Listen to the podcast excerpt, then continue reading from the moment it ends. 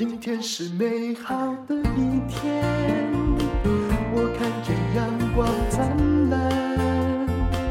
今天是快乐的一天，早上起床。欢迎收听人生实用商学院，我们来谈一谈日本吧。金融市场呢，最近迎来了黑田震撼。什么是黑田震撼呢？在二零二二年底的时候。日本央行可能即将要卸任的总裁黑田东彦，他放宽了直利率曲线控制，这是什么意思呢？也就是允许日本十年期的公债直利率升到零点五趴。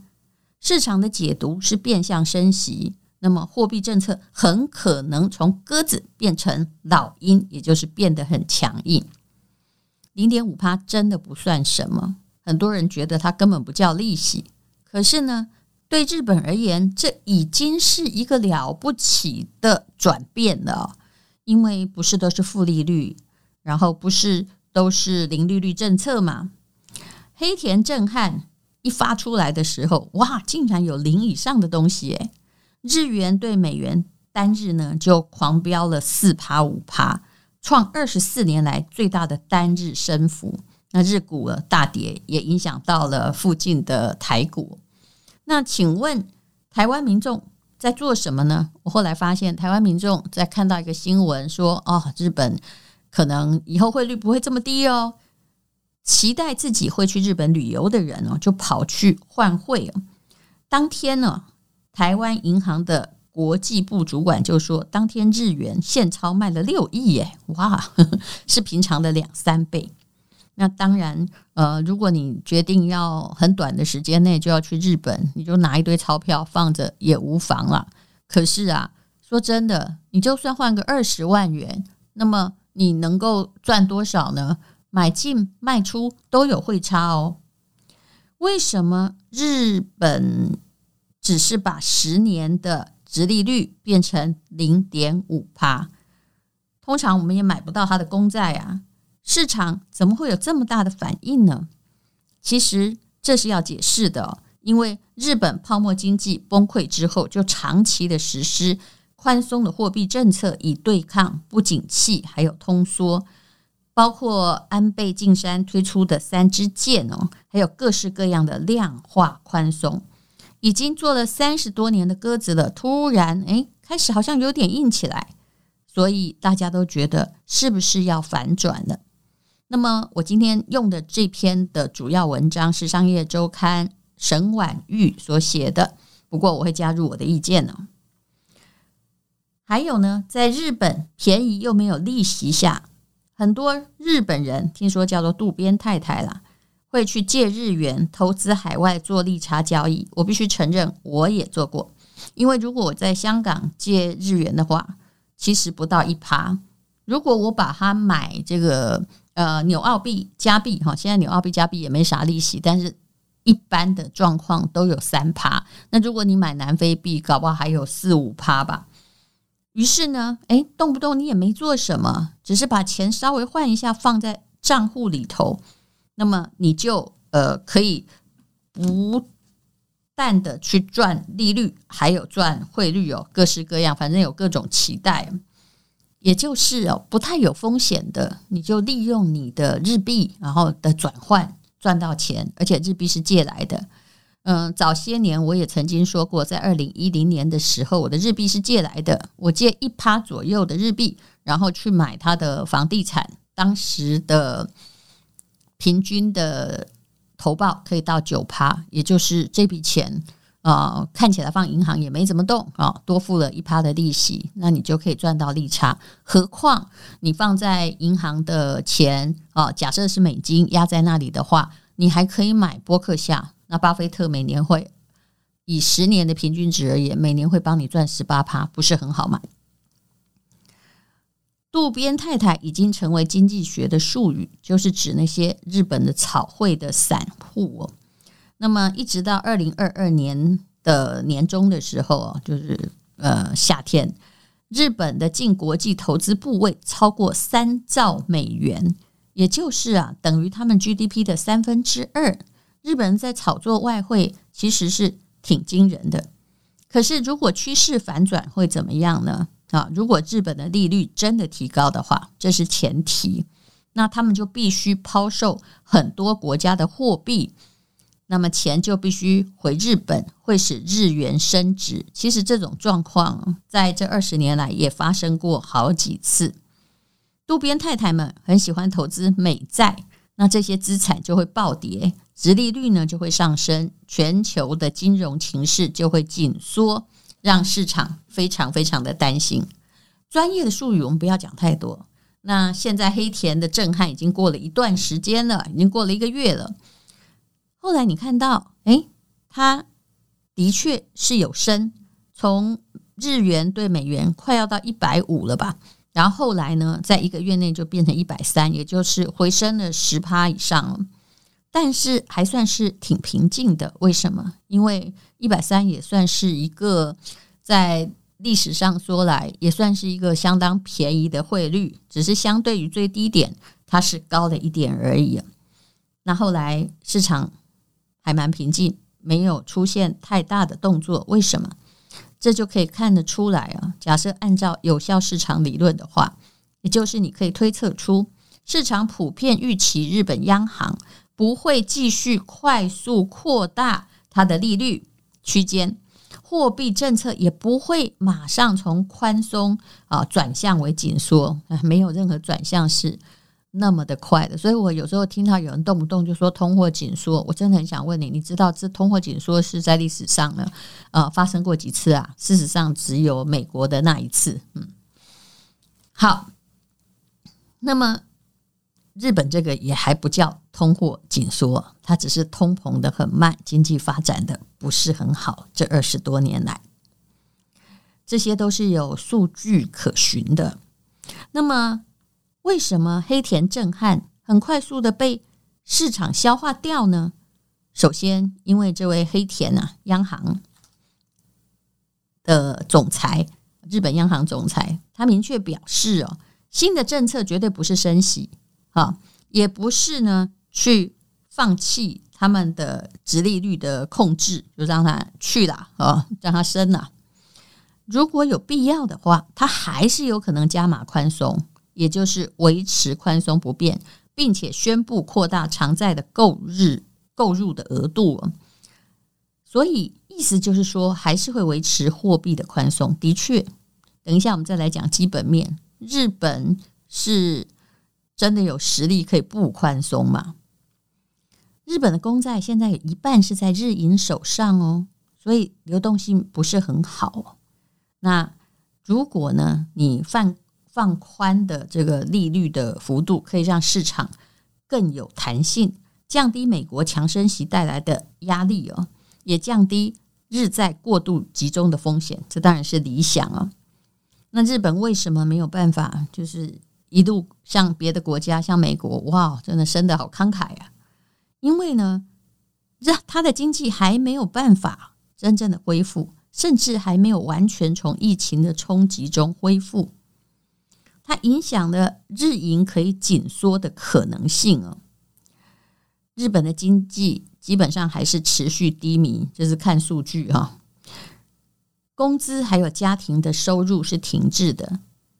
那么利率哦，如果你随便涨的话，对企业和借贷的人会有更难以承担的压力，房贷负担会增加，民怨一定会四起，因为收入没有增加，经济没有变好，可是支出要增加了。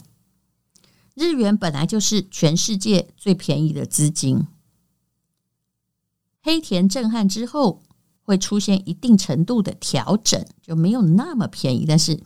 它还是全世界最便宜，应该很难改哦。美国的十年期的公债殖利率现在是三点七趴以上喽，预计在二零二三年很可能会升到五趴。有人看到了五趴，可是日本这个零点五趴，这相比之下哦，其实如果你去投美元的十年期公债，还是有套利空空间呢。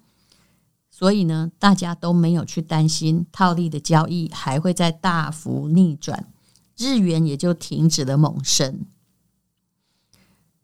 还有市场已经预期了，日本货币政策会在黑田下台的时候调整，只是没有想到黑田在他的任内哦，想出手就先出手，因为黑田毕竟是安倍他任命的。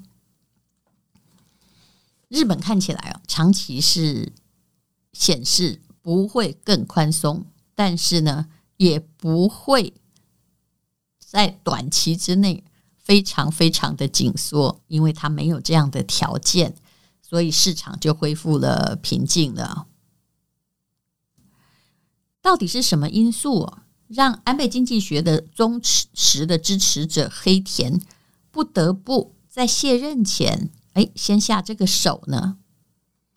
黑田在日本财务省的工作期间，就主导抛弃日元来干预汇率，于是呢，就博得了日元斗士的名声。那么，二零一三年接任央行的总裁之后，就用尽力让日本经济摆脱通缩为目标，长期主张货币政策应该进一步放宽，和安倍政策如出一辙。也就是说啊，其实虽虽说要摆脱通缩了，但是我刚刚说过嘛，因为我们有算过，日本只是通胀的很少，当别人哈通胀都平均在两趴，但日本永远达不到两趴，可能就在那个零点零二趴的时候，它就显现之下，它显得非常非常的乏力啊。那么，我们再来回顾一下安倍经济学。它是日币贬值，然后加强财务刺激，还有加强经济的结构性的改革，曾经一度发生效果，让日股曾经大涨。可是啊，庞大的财政支出也让日本政府债台高筑。原来希望哦，因为贬值的预期，还有消费税的增税。民众会怕东西变贵，赶快去买，可是没有实现。现在你买日本的东西，我记得已经收到十趴了吧？有，它有刺激作用，就是还没有加税的前一个月，哎，看起来哦，大家都在买东西。可是啊，当它加税变成十趴之后，就有点完蛋了，大家就变成不买了。有紧缩的时间，比前面花的钱还多。有人说，日本的宽松是一种盲眼的宽松。怎么说呢？央行印钞票给银行，希望透过银行融资促进企业研发生产。可是银行很保守，中小企业、新创企业风险很高，借款很困难。那日本钱好像很多，银行手中也很多，但灌不进企业。我自己在日本有公司，我非常了解。其实他们不会借钱给我，非常非常的。困难。大企业虽然手里也有一些钱，可是，在风险的考量之下，他们选择生产复杂而严谨的商品，主攻成熟市场，所以他不会去攻那个危险的新创市场。你说丰田汽车好了，其实，在电动车，也就是新能源车的领域啊，日本几乎没有被视为是敌人。为什么？它主力发展油电混合车，而不是电动车。因为这样子比较保守，也不用投入过多。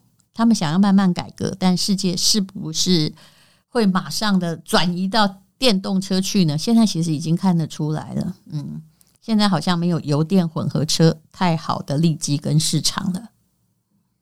那它的中小企业呢，在日本都是大企业的供应链而已，也就是它还是要靠大企业存活，并没有太多的新创。新的这个产业也扶持不了更多的中小企业啊。安倍经济学希望透过贬值促进进出口，可是全球景气下滑，出口靠日币贬值也没有用啊。但是进口反受其害，也就是贸易赤字提高了，通膨上升了。前不久，日元贬到一百五十，就一五零日元兑一美元的时候，已经是恶性贬值，对出口的利多弥补不了贬值太过的伤害。最近啊，它的通膨非常的高涨，所有的日本人都说什么都变贵了。可是薪资的确又是基本基本面的问题，没有办法涨。日本民众的痛苦感升高了，企业也受到了冲击。去年上任的日本首相岸田文雄，其实是不希望日本货币政策再宽松下去，所以他也给了黑田调整宽松力度的条件和压力，主要是因为日本的通膨也高了。不过呢，日本到底会何去何从，实在不知道，因为他们受政治的影响也很大。大家唯一确定的就是，日元也许会再升，但是也没有条件升太多，除非日本因为通膨，哎，就下令提高工资，但是提高工资更会加剧通膨。那如果内需比预期强的话，那么。日元就有可能呢再升值快一点，可是内需比预期强，你觉得容易吗？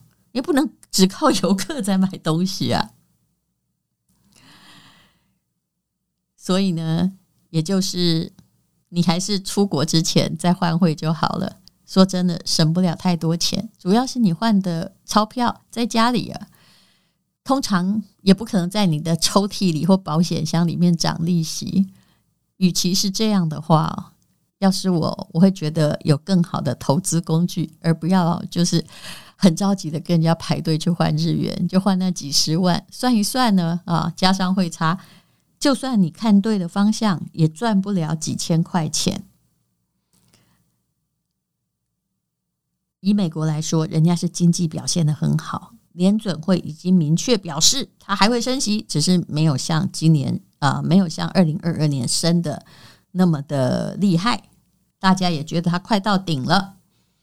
可是啊，日元呢，基本上还是没有利息。拜托你外币投资，其实还是不能以日元为主。那至于日元对美元一五零的时候，好多人想要去买日本房子。那到了现在又变成了一三零对一块钱美金。请问你买了没有？我要说的是，日本房子真的没有那么好买，它有不同的呃不动产的销售系统。其实它任何一间房子只要释放在平台上，所有的不动产业者都会看到，不是像我们这样子，就是啊、永庆会看到他的委托人的啊、在信义房屋会看到他的委托人的，不是的。那么真正的交易，也就是投报率好的房子，根本没有在平台中出现。而会出现在哦很多资产管理公司彼此的交易跟买卖上面。那现在有一些案子，就是不断的这个大陆人推销大陆人，台湾人推销台湾人，这些案子常常就是本身有一些问题的物件，不然就是它的呃资金的需求比较大，然后它跟外国的。外国的购买者说：“啊，你可以贷款，要跟外国的银行合作。但是其实啊，在我看来啊，它已经被加价了，卖出来要给外国人的都相当相当的贵。要不然就是用某一些不是真实的投报率，然后来抬高这个房子的可买的它的可口性，还有它的价值。好，那无论如何，日本目前那个一五零应该不会再发生。”但是呢，你想要让它巨幅的升值也不可能，所以我的答案就是，请你进行正常方式的投资，买那些会真的涨利息的东西，或者是能够赚取投报率的东西，而不是死死的放着钞票。它要升呢，也顶多是缓缓的升，并不可能哦，让你在这个换成钞票的时候大赚一笔。谢谢你收听人生实用商学院。